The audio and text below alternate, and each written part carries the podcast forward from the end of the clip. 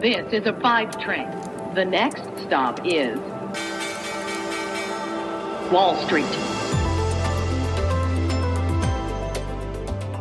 Hallo nach Deutschland und herzlich willkommen zu Wall Street Daily, dem unabhängigen Podcast für Investoren. Ich bin Sophie Schimanski und zusammen schauen wir jetzt als erstes auf den Handelsmorgen dieser neuen Woche hier bei mir in New York. Es ist ganz deutlich Abwarten und Tee trinken Stimmung, einfach weil die ersten Quartalsergebnisse anstehen und äh, das sind jede Menge diese Woche. Die Aktien fallen hier aktuell, nachdem der S&P 500 und ja auch der Dow letzte Woche neue Rekordhöhen erreicht haben. Der Dow zieht sich also leicht zurück am Morgen, verliert aber weniger als 100 Punkte und äh, liegt deswegen immer noch knapp unter dem jüngsten Allzeithoch. Der S&P 500 gibt nach und ebenso der Nasdaq Composite, weil Technologieaktien fallen. Die Staatsanleihen ziehen wieder leicht an. Der Aktienmarkt in Deutschland ist ja gerade wieder vom Warten auf die nächste Lockdown-Entscheidung der Bundesregierung geprägt. Ich kann euch bis hierhin seufzen hören. Peace, Freunde der gepflegten Investition. Neue Woche, neues Glück. Wir haben ja in dieser Woche auch die Verbraucherpreise in den USA, die auch gemeldet werden. Microsoft in erweiterten Übernahmeverhandlungen mit Nuance Communications. Alibaba, das Amazon-Pendant aus China, die haben eine äh, relativ hohe Kartellstrafe bekommen. Start in eine neue Handelswoche, die ja auch davon geprägt ist, dass wir in die neue Ergebnissaison starten. Dazu kommen wir später. Das unsere Schlagworte heute. Wir beginnen aber mit einem Ausblick auf die Woche. Was steht alles an?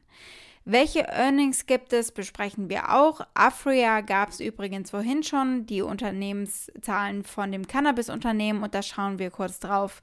Und dann ein spannendes Thema. Microsoft greift offenbar zu im Bereich künstliche Intelligenz.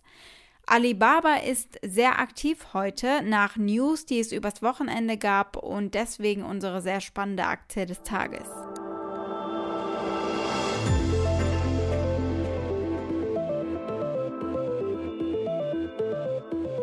Werfen wir also als erstes mal einen Blick auf die Woche. Es gibt unter anderem den Konjunkturbericht der Notenbank, das Beigebook, es gibt Daten zur Industrieproduktion und aus dem Einzelhandel.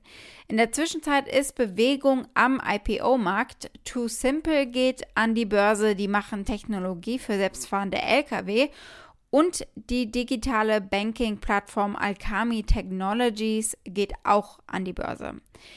In der Kryptowelt werden alle Augen genau beobachten, wie die direkte Notierung von Coinbase am Mittwoch läuft und bei den Anlegern ankommt. Außerdem die Gewinnsaison beginnt und äh, es ist die Woche der Banken und der Finanzdienstleister, vor allem aber nicht nur.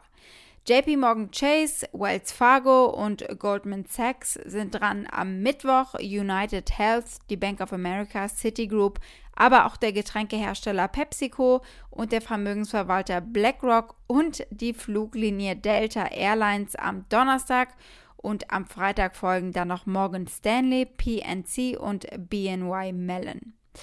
Die Analysten erwarten übrigens für das Quartal einen Gewinnanstieg von 24,2 Prozent gegenüber dem gleichen Quartal im Vorjahr. Im vierten Quartal übertrafen übrigens rund 80 Prozent der Unternehmen die Gewinnschätzungen, unter anderem natürlich, weil die recht niedrig angesetzt waren. Aber nur 42 Prozent der Unternehmen verzeichneten am Tag der Ergebnisse einen Anstieg des Aktienkurses. Ja, und genau deswegen warten natürlich hier gerade viele ab. Zahlen vom Cannabis-Unternehmen Afria gab es vorhin schon mal. Und äh, die Aktien von Afria sind vorbörslich gefallen, nachdem der kanadische Cannabis-Produzent eben berichtet hat, dass die diversen Lockdowns den Umsatz im letzten Quartal belastet haben. Afria hat damit die Erwartungen der Analysten im dritten Geschäftsquartal weitestgehend verfehlt und ein Umsatz von 153,6 Millionen US-Dollar erzielt, einen Rückgang gegenüber dem vorherigen Quartal. Die insgesamt verkauften Kilogramm an Cannabis gingen auch zurück von 26.730 Kilogramm auf unter 19.000. Aber sie haben das achte Quartal in Folge einen positiven bereinigten Gewinn vor Zinsen, Steuern und Abschreibungen verzeichnet. Besser lief es im US-amerikanischen Alkoholgeschäft von Afria Sweetwater, verzeichnete in diesem letzten Quartal eben einen Umsatzanstieg von 0,9 Millionen US-Dollar auf 14,8 Millionen US-Dollar. Dieser YouTuber hier Cheers, everybody. ist äh, begeisterter Biertester, was es alles gibt, und macht sich eine Dose Sweetwater Ananasbier auf, nur um es zu bewerten, versteht sich. Nice bit of smoke on the can opening. Beer in the glass then. Look at that. The perfect pour. I'm a big fan of Sweetwater Brewing Company. I think their beers are absolutely terrific. I'm looking forward to seeing what this pineapple aroma. Yeah, smells really good. Let's dive in. It's nice. It's very nice. There's a lot going on. There's a lot going on in this beer. Bei Afria ist gerade auch a lot going on, also es ist viel los. Die Afria-Aktionäre werden nämlich am Mittwoch über eine vorgeschlagene Kombination mit dem kanadischen Rivalen Tilray abstimmen. Das kombinierte Unternehmen wäre das umsatzstärkste globale Cannabis-Unternehmen. Gucken wir als nächstes auf Microsoft. Die führen offenbar Gespräche, um Nuance Communications zu kaufen. Ein Unternehmen in den Bereichen künstliche Intelligenz und Sprachtechnologie, zu dessen Produkten die Spracherkennungssoftware Dragon gehört. Die ist auf den Gesundheitsbereich ausgelegt und Ärzte können in ihr Smartphone damit eindiktieren, spart also besonders medizinischem Personal Zeit. Und den Mitarbeitern hilft es, weil sie die Sauklauen nicht mehr entziffern müssen. Das hier ist ein Werbespot von den beiden Unternehmen zusammen, in dem Ärzte erzählen, wieso diese Technologie so hilfreich ist in ihrem Alltag. Every minute that I spend doing something in the computer is a minute I'm not spending with a patient. Finding out that extra piece of information that could have led to a better health outcome. documentation, billing, coding. This AI will enable us to keep the more important things in the relationship and make the documentation a bit more secondary. It's going to advance this technology at a speed I don't think we would have been able to accomplish. Also es geht quasi darum, die Gesundheitsbranche zu digitalisieren. Die anderen Sektoren wie Einzelhandel und Bankwesen hinterherhinkt, das sagen Analysten. Und dementsprechend viel Raum gibt es natürlich in diesem Bereich noch.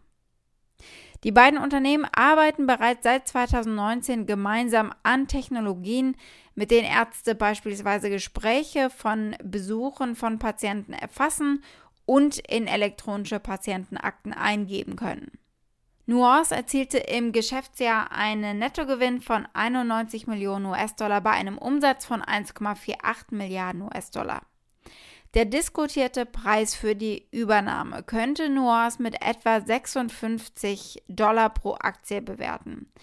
Der Preis wäre eine Prämie von 23 Prozent gegenüber dem Preis zum Handelsschluss am Freitag obwohl sich diese Bedingungen der Übernahme natürlich noch ändern können. Aber es sieht so aus, als äh, würden wir diese Woche mehr erfahren.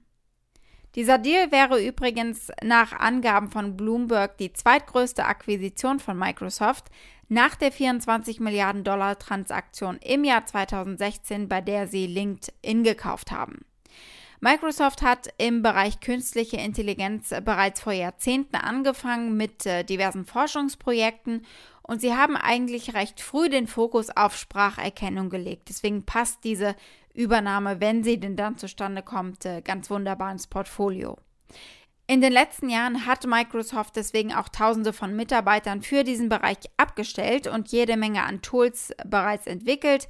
Das Unternehmen betrachtet AI, also künstliche Intelligenz, als einen Haupttreiber für den zukünftigen Umsatz von seinen Cloud-Diensten. Eingeläutet ist die nächste Runde Jack Ma und äh, Alibaba gegen die chinesische Regierung. Die zieht die Schrauben an. Die chinesische Regierung hat den chinesischen E-Commerce-Riesen Alibaba ja schon länger im Visier. Er stand mal für das moderne China, nun ist er in Ungnade gefallen, weil er doch ein bisschen zu hell scheint und Jack Ma ein bisschen zu kritisch ist. Mit dieser Rede hier von Jack Ma hat alles angefangen. Er hat äh, damals gegen die Regierung und das chinesische Bankensystem gewettert.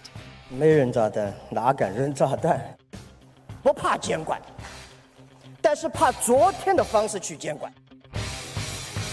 am Wochenende haben chinesische Beamte jetzt gegen Alibaba eine Geldstrafe von 2,8 Milliarden US-Dollar verhängt wegen angeblicher Verstöße gegen das Kartellrecht. Und das ist bisher die höchste Strafe in diesem Bereich jemals und sie übersteigt auch deutlich die bislang größte Kartellstrafe gegen den Chiphersteller Qualcomm im Jahr 2015. Die lag damals bei 975 Millionen US-Dollar. Und es ist damit auch eine Warnung für die anderen Internetgiganten des Landes. Heute Morgen haben die chinesischen Aufsichtsbehörden dann auch die Tochtergesellschaft von Alibaba, den Zahlungsdienstleister Ant Group, kontaktiert.